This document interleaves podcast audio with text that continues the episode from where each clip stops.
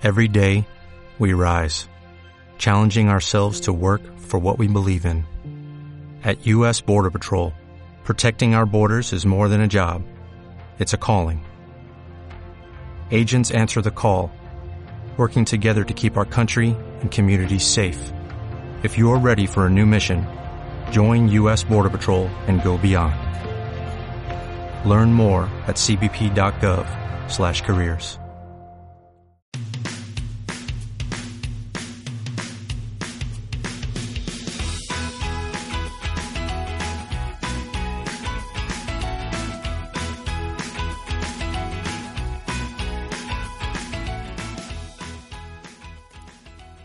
gracias por darle al play. Has llegado al podcast de Yoga Animate.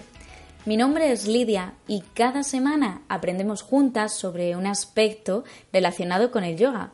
Además, tienes disponible en mi página web yoganimate.com un mundo de inspiración a través pues de la tienda sostenible, la escuela online, las fechas de los próximos eventos que por cierto, el retiro de yoga y arte mandala vuelve este septiembre 2019 y ya puedes ver toda, toda, toda la información. Y te adelanto que tras unos meses de descanso y reorganización mental que yo también necesitaba, voy a volver a estar con vosotros todas las semanas con mis clases muy cerquita de donde vivo. Ya te contaré más información quizás en el próximo episodio, pero si te interesa puedes escribirme para preguntarme. Y en el episodio de hoy, ¿de qué vamos a hablar? Bien, ¿sabes ese problema que a veces tenemos con el deporte y el yoga? Que si hago uno, pues no hago el otro, que si soy deportista y yo para qué quiero el yoga. Pues resulta que el yoga puede ayudarnos en todos los aspectos de nuestra vida. Y si hago deporte, o es más, si soy deportista de élite, el yoga puede ayudarme muchísimo y marcar una gran diferencia en nuestra vida. Para hablar de esto, yo llamé a Ariadna Gador porque ella trabaja justo ayudando a los deportistas a introducir en su vida el yoga para crecer. Pero mejor que nos lo cuente ella porque tiene una enorme experiencia en la unión de estas dos disciplinas. Abrir las orejas, que esta charla es muy interesante. Bueno, pues estamos aquí ahora en enero, que menudo ciclo de, podcast que estamos llevando. Estamos teniendo unas compañeras que estoy súper feliz de, de, todas las que están aquí. Y hoy tengo a Ariadna. Ari, bienvenida a este espacio. Hola Lidia, muchas gracias por invitarme. Nada, para mí es un placer teneros a todas las que estáis aquí y además hoy que vamos a hablar, yo creo que es un tema muy interesante, que es la unión del yoga con el deporte que es algo que tú trabajas bastante, ¿no? Pues sí, eh, siempre me ha interesado porque soy una persona que desde siempre le ha gustado mucho el deporte y al empezar con el yoga, pues siempre he estado pensando cómo se pueden unir estas dos cosas. Claro, porque hablamos de, de, unir las dos disciplinas, que yo creo que aquí a lo mejor hay un poco de jaleo, no sé tú qué es lo que pensarás, hmm. porque, bueno, por varios temas. Uno de ellos sería igual el, tema de que la gente piensa, em, si hablas a lo mejor de yoga para deportistas, dices, va, pues le están quitando toda la filosofía y todo, me van a llevar allí como el que hace una clase de pilates y tal, y, no tiene nada que ver, ¿no? ¿no? No es eso para nada lo que, lo que tú trabajas y lo que compartes. No, exacto. Uno de los problemas del yoga para deportistas es que la gente se piensa que es un yoga atlético. Y no, es al revés, porque es un yoga que se complementa al deportista y además le enseña toda la parte que su deporte no tiene. Por ejemplo, yo qué sé, eres un corredor y, necesitas saber respirar y eso los entrenamientos de correr no te lo enseñan. Entonces la práctica de pranayama es un muy buen complemento.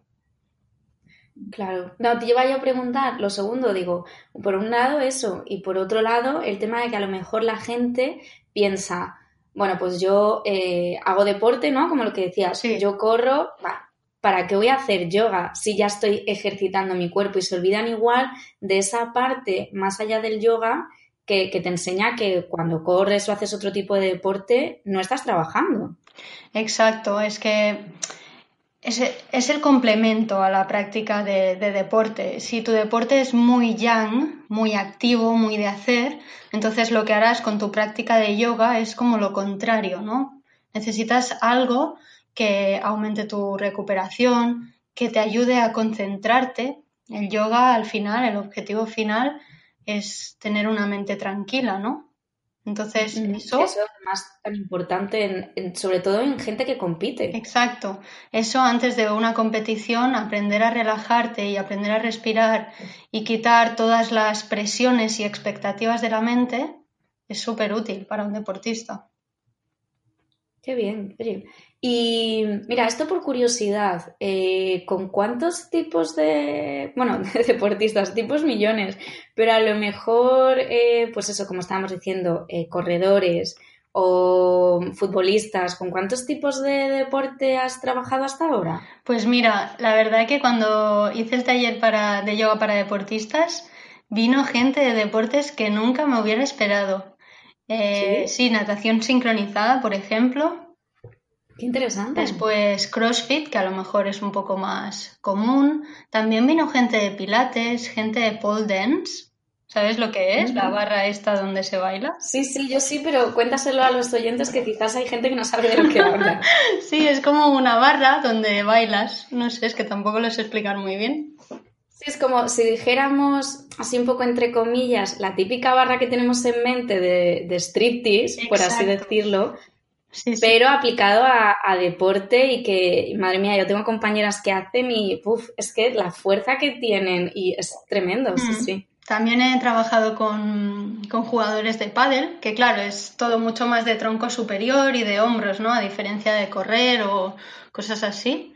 Y y no sé, la verdad que me sorprende mucho los tipos diferentes de gente que, llega al yoga. Yo estaba pensando que igual la gente que es reticente al pensar em, que se hace yoga para deportistas, por así decirlo, que es como decir, no, es que no están eh, trabajando, yo qué sé, un tipo de yoga, eh, pues como dijeras, no es que voy a Vinyasa o hmm. voy a Hatha. Hmm pero que en realidad eh, quizás el que hayas abierto esta puerta o explicando o puesto este nombre, por así decirlo, abre las puertas a toda esta gente que está trabajando y decir, oye, mira, pues quizás a este sí puedo ir o quizás puedo empezar por este y, y al final acaban aprendiendo muchísimo más. Sí, la verdad que es una manera de invitar a la gente que se piensa que, oh, no soy flexible, no puedo ir a yoga porque a lo mejor han corrido mucho toda su vida o han hecho mucho deporte y no son flexibles. Y esta, este título, ¿no? como si dijéramos, es como una invitación a todo el mundo a venir, aunque no seas flexible, porque es lo que a la gente más le preocupa. Sí, esto es algo que, que, termina saliendo en las conversaciones. Lo hablé con Susi, lo hablé con Julia, creo también, con más compañeras, eh, también con la compañera que estuve grabando hace, bueno, hace un tiempo ya de yoga para embarazadas, hmm. que todos, o sea, da igual el tipo de yoga del que estemos hablando, el primer pensamiento de la persona es, no soy flexible. Sí. Es como... ¡ah! Totalmente de acuerdo. Yo me lo encuentro pues casi cada día, por decirlo de alguna manera. Es increíble. Como esta idea sigue ahí enraizada, ¿no? Que tienes que ser flexible para hacer yoga. Y no, no, la flexibilidad puede ser una consecuencia de estar haciendo prácticas. También lo mismo, no tiene nada, o sea, tú puedes estar años trabajando y cada cuerpo es de una manera, igual tú te piensas, porque volvemos a ver siempre, ¿no? Son las comparaciones mm. que, que, dices, esto no está bien. Y quizás esto, con, con el yoga para deportistas que tú trabajas, eh, ¿hacéis, eh, no sé, algún tipo de intención o de cosas? Precisamente también porque en el deporte, al ser algo tan competitivo, eh, ahí se tiene que trabajar mucho a nivel mental mm, por el tema de las comparaciones, de en qué rango estás, en todo. ¿Cómo trabajáis un poquito eso en las prácticas? Pues yo siempre les digo al inicio de la práctica que el yoga no es su deporte que el yoga que han venido aquí pues para, para, entrar a lo mejor en la mente, para trabajar aspectos diferentes, que esto no es una competición y que no se trata de, compararse, porque sobre todo la gente que viene del deporte, según qué deportes, es muy competitiva. Entonces es importante dejar claro desde el principio que el yoga no es una competición. ni con los demás, ni con uno mismo, porque cada día y cada práctica es diferente. La verdad es que sí. Eso por supuesto. Y oye, yo he leído en tu, en tu página, que por supuesto le he echado un ojo, mm. que mm, yo, porque creo que esto va a ser interesante, que se lo expliques a la gente, que el yoga, para la gente que es muy deportista, le mejora la resiliencia de los tejidos. Sí.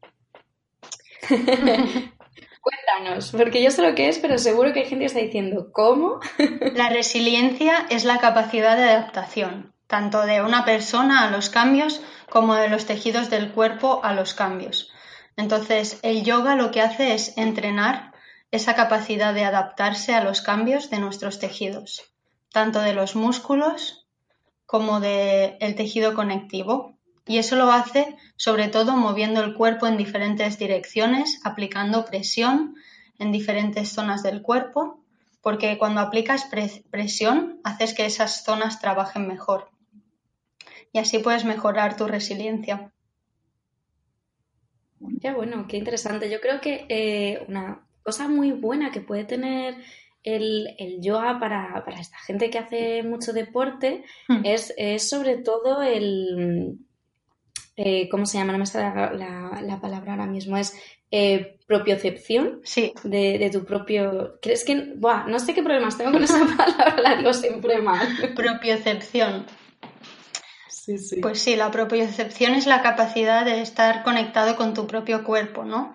Muchas veces desconectamos el cuerpo de la mente y nuestra mente quiere hacer una cosa y la, va a hacer sin escuchar al cuerpo. Quieres hacer los splits y estás ahí, dale que te pego hasta que lo consigues, pero tienes que escuchar al cuerpo y notar cuando tu cuerpo te está diciendo, eh, para, porque ahí es donde está tu límite y no tienes que seguir apretando porque así evitarás lesiones. Entonces el yoga lo que te enseña es a conocer tu límite y a estar más conectado con tu propio cuerpo. Claro, esto a la hora de, hacer competición o ser un deportista de estos de los que vas todos los días, que hay muchas veces que, forzamos, ¿no? Sin darnos cuenta. Sí, sí, sí, por supuesto. Eh, lo que decíamos antes, comparas tu cuerpo pues como estaba ayer y si ayer lo pudiste hacer, pues hoy, ¿por qué no? Entonces te fuerzas hasta que te sale y el cuerpo es diferente cada día, entonces tienes que aprender a escuchar esas señales.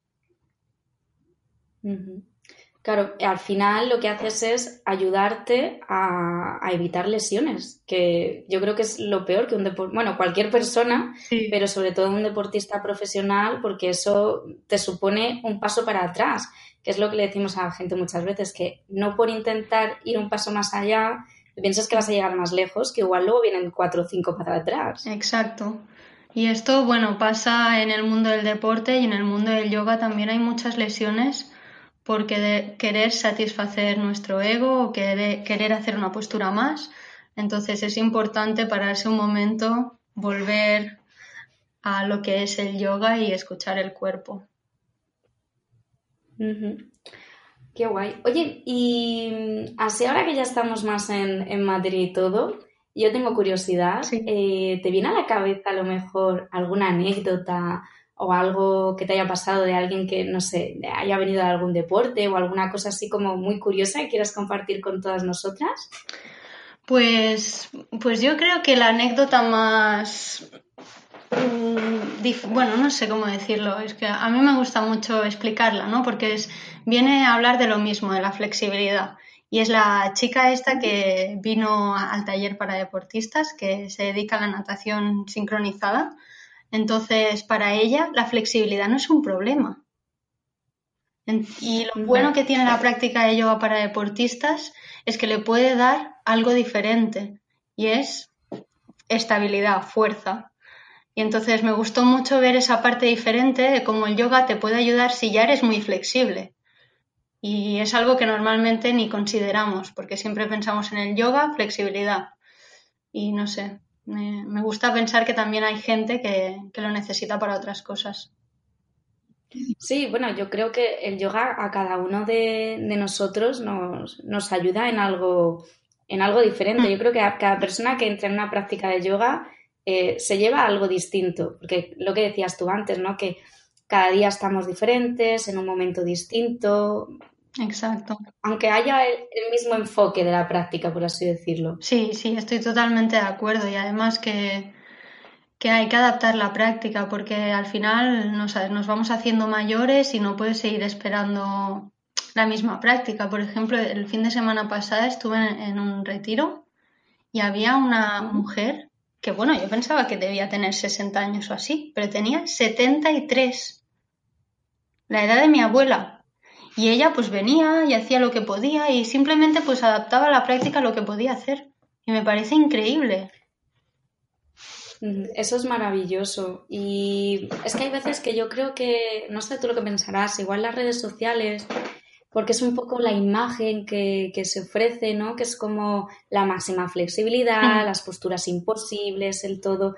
Pero el yoga mm, se adapta a cada persona en cada etapa de su vida y en cada nivel de lo que, de lo que está haciendo. Sí. Y, eso es muy bonito. Yo tuve también, vinieron en el último retiro que hice, vinieron una madre con, bueno, una hija con, su madre. Y además eh, llevaban hasta un marcapasos y todo. Y me, Oye, ¿va a poder venir? pero por supuesto que sí ella hará su práctica avanzada, eso todo, y cada uno eh, podemos disfrutar de nuestra práctica. Entonces, cuando la gente dice, no, es que yo no soy flexible o yo tengo tal edad, nada, nada, quitaros eso de la cabeza y veniros. Claro, el problema es cuando te comparas con los demás o tienes ciertas expectativas, pero si simplemente consigues separarte de todo eso y disfrutar de tu práctica, consigues que ese sea un momento para ti, pues eso es maravilloso. La verdad es que sí.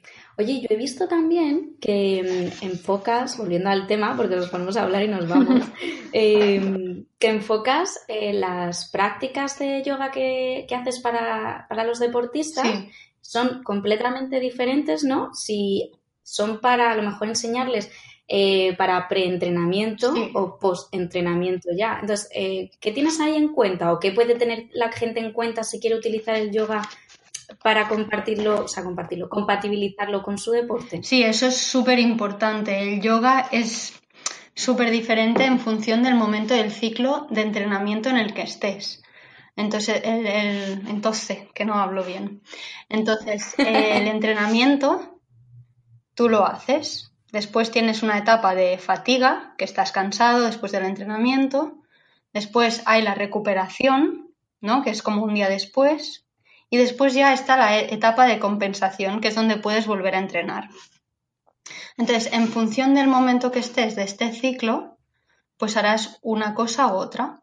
El yoga preentrenamiento, para antes del entrenamiento, lo que quieres es que tus tejidos estén más móviles.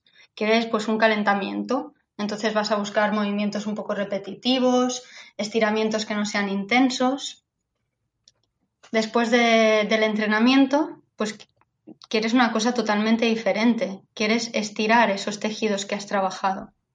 Entonces buscarás estiramientos un poco más largos, empezarás desde el movimiento, irás hacia la quietud y hay muchos tipos de sesiones que se van adaptando pues al momento del entrenamiento en el que estés. Es importante también, ¿no? Que la gente no diga, bueno, pues me pongo a hacer yoga y puntos, como espera, espera, piensa, piensa un poco que aquí hay mucho, que, igual puedes dañarte, volvemos a lo mismo, cuando no estás haciendo las cosas con conciencia. Por ejemplo, una cosa que no debes hacer antes de un entrenamiento es un estiramiento de yoga muy intenso. Por ejemplo, una postura de yin yoga. ¿Por qué? Porque al estirar los tejidos se vuelven menos eficientes. Y esas cosas hay que tenerlas en cuenta. Eso es importante también. Oye, pues está genial. Y entonces, en los talleres estos que haces, mm. aparte de hacer prácticas de yoga, ¿le enseñas a la gente a, a, lo mejor llevarse alguna practiquita y tener ellos esto en cuenta cuando practiquen si lo hacen solos? Sí, sí, en el taller de deportistas lo que hago es explicar el ciclo de entrenamiento y después hacemos una mini práctica de cada tipo de sesión. Hacemos yoga preentreno, yoga postentreno eh, yoga para la recuperación, yoga para el sistema nervioso, que es para cuando estás ya cao, cuando has llegado al momento que ya no puedes más. Hacemos también yoga cross entrenamiento, que es como en lugar de tu entrenamiento para ponerte fuerte, los músculos que no usas en tu deporte los activas en la práctica del yoga cross training. Y, y así vemos un poquito pues cada parte y cómo se añadiría dentro del entrenamiento. Y eso se lo llevan a casa en un manual. Qué bien. Oye, pues eso está genial porque era lo que hablábamos. Toda la gente está que dice, ah, pues yo es que solamente entreno, solamente, oye, podéis hacer algo que va a ser muy beneficioso para vosotros a nivel tanto físico como psicológico, porque lo que decías antes, el aprender a, centrarte, a respirar correctamente. Claro. Y, y todo yo creo que al final es casi la parte más importante ¿Puede ser? Pues sí, es la más importante, pero también es la más difícil de introducir a los deportistas, porque son gente muy activa y que no están acostumbrados a parar. Entonces tú los coges, los sientas y les dices, vamos a respirar, y te dicen, ja, ¿sabes? Entonces hay que... Dicen, Ari, me hay que introducirlas como microcápsulas, un poquito por aquí, un poquito por allí, y vas poniendo como semillas. Y al final estas semillas van a ir creciendo y habrá un momento en que ellos ya lo pidan casi sin que tú tengas que engañarlos para hacerlo.